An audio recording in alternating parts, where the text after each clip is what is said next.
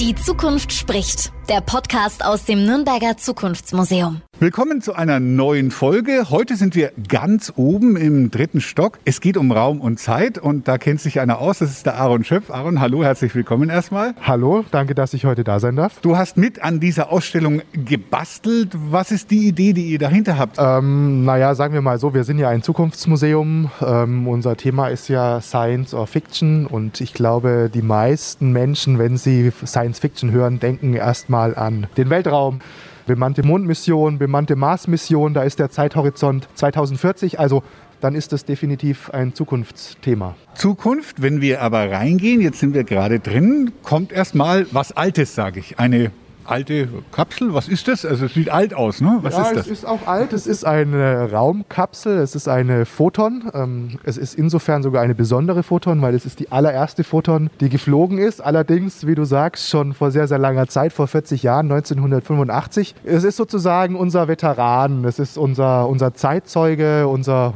Botschafter vielleicht auch, der von den Abenteuern und den Herausforderungen erzählen kann, die mit der Raumfahrt verbunden sind. Und er spiegelt aber auch so ein bisschen eine eine Problematik wieder, die wir hier in diesem Themenbereich haben.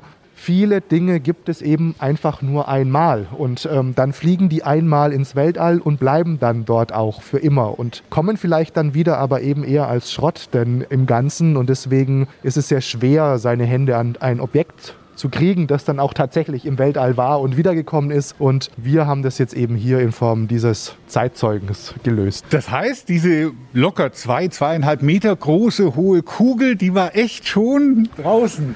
Die war draußen, die war zwölf Tage im All. Jetzt gehen wir an dieser riesengroßen Kapsel vorbei, kommen auch an was auch Großes, also so groß wie ein kleines Kinderzimmer, sage ich mal. Es sieht auch wie ein Kinderzimmer aus. Nein, da sind kleine Männchen und Autos. Was ist das? Das ist das Modell einer Mondbasis, so wie wenn denn eine Mondbasis kommen sollte, sagen wir mal in zehn Jahren oder so, das aussehen könnte. Das ist jetzt kein Science Fiction, sondern das ging auf Pläne des ehemaligen ESA-Chefs Jan Wörner zurück, ähm, der vor einigen Jahren einen Architektenwettbewerb ausgeschrieben hatte, ähm, wo sich renommierte Architekten Architekturbüros Gedanken machen sollten, wie eben so eine Mondbasis denn mal aussehen könnte. Und wenn wir vielleicht noch ein Stück weit außen rum gehen, wir haben hier ja nicht nur diese Männchen und diese Kapseln, sondern wir können ja auch noch in die Kapseln reingucken. Wenn wir weitergehen, können wir was sehen? Videos, was wird da gezeigt? Ausschnitte ähm, aus bekannten oder weniger bekannten Werken der Science Fiction, beispielsweise hier Danny Kubrick, Space Odyssey, ein Beispiel einer Mondstation. Ähm, Und hier, jetzt kommt gerade für die Science Fiction-Fans natürlich Krieg der Sterne. Ne?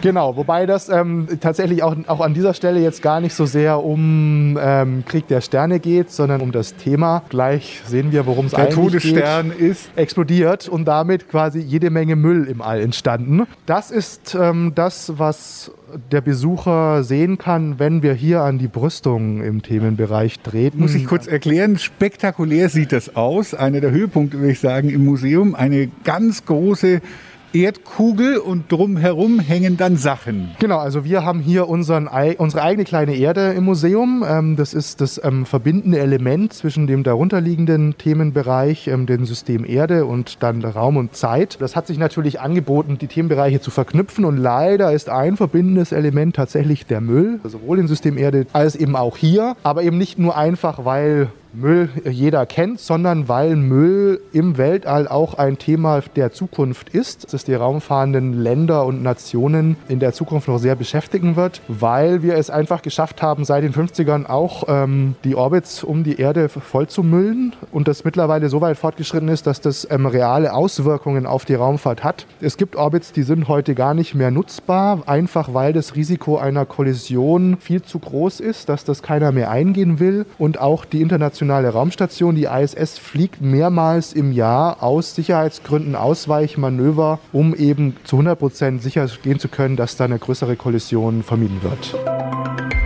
Überall, wo die Menschen sind, ist Müll.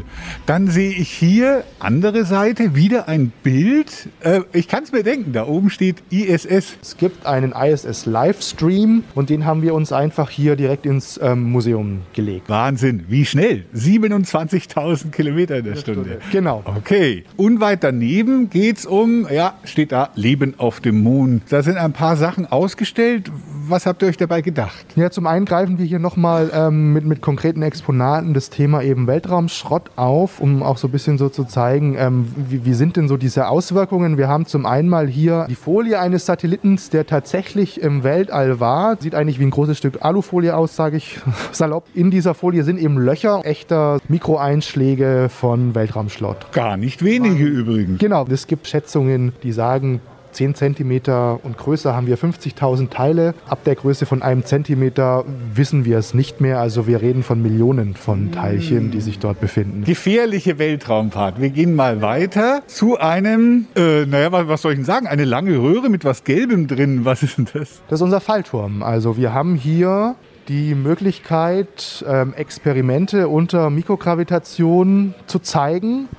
Und es gibt andere Museen, die haben sowas auch, aber was bei uns ziemlich einmalig ist, ist, dass unser Besucher das selber bedienen kann. Spektakulär. Jetzt sind wir weiter beim Menschen im All. Hier sehe ich einen ganzen Anzug, aber es ist kein Weltraumanzug. Das sehe ich sofort als Laie. Doch, es ist ein Raumanzug, aber das muss man vielleicht mit so Klischees eben aufräumen. Ähm, die Astronauten haben ja nicht nur ihre Raumanzüge an, mit denen sie das Raumschiff verlassen und einen Außenbordeinsatz machen, sondern sie haben ja auch etwas an, wenn sie sich im Inneren ihres ähm, Raumschiffes befinden. Und was wir haben, das ist ein sogenannter Penguin. Penguin-Suit. Man sieht es hier so, das sieht so aus wie ein bisschen wie so lustige Steigbügel außen mit Gummis dran, genau. Und so ist es auch innen in diesem Anzug, dass das so Gummibänder hat, der sozusagen Druck auf ähm, Körperregionen ausüben soll, damit der Knochen und der Muskelschwund unter Schwerelosigkeit möglichst gering ist. Also was dahinter steht, ist so, wir brauchen Schwerkraft für Muskelwachstum und für Knochenwachstum. Unsere Muskeln und Knochen wachsen nur, wenn Gewicht auf ihnen lastet. Und das haben wir im All nicht. Und deswegen ist der Knochen, der Muskelschwund auch so schnell, ähm, also viel schneller beispielsweise, als wenn sie jetzt drei Wochen im Krankenhaus im Bett liegen würden.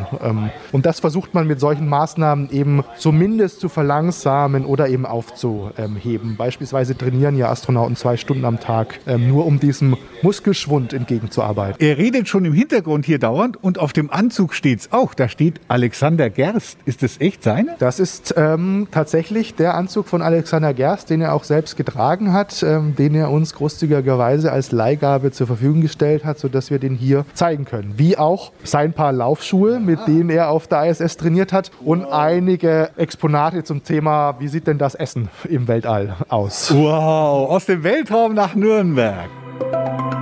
Von dem, was echt im Weltraum war, gehen wir jetzt zu etwas, was irgendwann mal da vielleicht sein kann. Ähm, schaut aus wie ein Sandkasten und ein Auto drin. Nein, was ist jetzt das? Das ist unsere Mars Rover Station. Es ist ja so, man denkt immer, da steuert jemand in seinem Kabuff ähm, so einen Rover. Das funktioniert ja aber gar nicht, weil die Verzögerung zum Mond sind 1,3 Sekunden. Die Verzögerung zum Mars liegt jetzt schon zwischen 4 und 22 Minuten, je nachdem, wie weit der Mars weg ist. Und immer doppelt, weil man muss ja auch wieder zurück. Genau. Okay. Kein Mensch mehr kann das sozusagen live steuern. Ähm, und deswegen ist es eigentlich so, dass man diese ähm, Rover programmiert. Sprich, am Morgen setzt sich ein Programmierer an seinen Schreibtisch und wir können mal außen rumgehen, dann sieht man das und programmiert quasi dem Rover seine Tagesbefehle ein. Und so ein bisschen ist es eben auch hier, dass man so eine Büroatmosphäre hat und man kann sich dann so eine Mission für seinen Rover überlegen. Dann schicken wir unseren Befehl, dann muss der ja erstmal ankommen. Dann fährt der was und wir wissen nicht, ob das geklappt hat und dann schickt der erst die Bilder zurück und dann wissen wir, ah, super, hat funktioniert oder hat eben nicht funktioniert. Und im kleinen Maßstab simulieren wir das hier einfach so ein bisschen. Okay, dann. gleich neben dem Mars-Roboter ist, naja, sieht aus wie eine Art Fernglas, aber ein eckiges, so eins habe ich noch nie gesehen. Was ist das? Das ist unser, umgangssprachlich, unser Fernrohr, mit dem wir fremde Planeten und Sonnensysteme entdecken. Weil nach dem Thema Leben im All kommen wir ja zu den unendlichen Weiten und der uns alle beschäftigenden Frage, was ist denn noch da draußen? Und wir haben noch keine Aliens entdeckt bis jetzt, aber was wir ja schon entdeckt haben, sind Exoplaneten. Die Sterne umkreisen, die jetzt nicht mehr in unserem Sonnensystem liegen, sondern etwas näher oder weiter weg im Universum. Was wir hier zeigen, ist so, wie findet man überhaupt so einen Exoplaneten? Ähm, weil ähm, das ist ja jetzt gar nicht so einfach. Ähm, Sterne, das geht ja noch, die leuchten ja wie unsere Sonne. Bei Exoplaneten muss man schon ein bisschen ähm, aufwendigere Methoden betreiben. Und da stellen wir eben hier drei gängige Verfahren vor, wie solche Exoplaneten entdeckt werden können. Du hast gerade schon von der eigenen ISS gesprochen hier. Was ist dann da noch mit dem eigenen ISS quasi? Weil alle denken ja immer, die ISS ist ja eine Raumstation sozusagen und die fliegt um die Erde und dem ist de facto nicht so. Also streng physikalisch gesprochen befindet sich die ISS einfach nur in einem endlosen Fall. Sie fällt quasi immer an der Erde vorbei und wird aufgrund der Gravitation dann aber wieder um die Erde abgelenkt. Und deswegen haben wir in so einem Fallturm in dieser Kapsel eigentlich ähm, dieselben Bedingungen wie auf der ISS. Also wir haben nicht echte Schwerelosigkeit, sondern wir haben es einfach nur mit Mikrogravitation in einem fallenden Objekt zu tun. Dann sehe ich hier noch etwas, das ist äh, ein Vorhang. Ich schaue mal hinein. Was ist denn das hier am Schluss quasi? Ja, nachdem man hier noch ähm, für Außerirdische eine persönliche Nachricht ähm, hinterlassen kann, ähm, die wir Ihnen dann auch ähm, gerne zustellen werden mit unserer eigenen Sendeanlage auf dem Dach, kann man hier durch den Vorgang treten und befindet sich dann im Vorraum ähm, für unsere VR-Zeitreise. Also wir haben uns hier in unserem Museum ein eigenes Holodeck bauen lassen und ähm, diese Möglichkeit bieten wir unseren Besuchern. Zu denen Sie, liebe Podcast-Hörer, vielleicht demnächst gehören werden. Danke erstmal, Aaron, für diese Einblicke in Raum und Zeit und dir noch einen schönen Tag. Dankeschön, dir auch. Die Zukunft spricht. Der Podcast aus dem Nürnberger Zukunftsmuseum.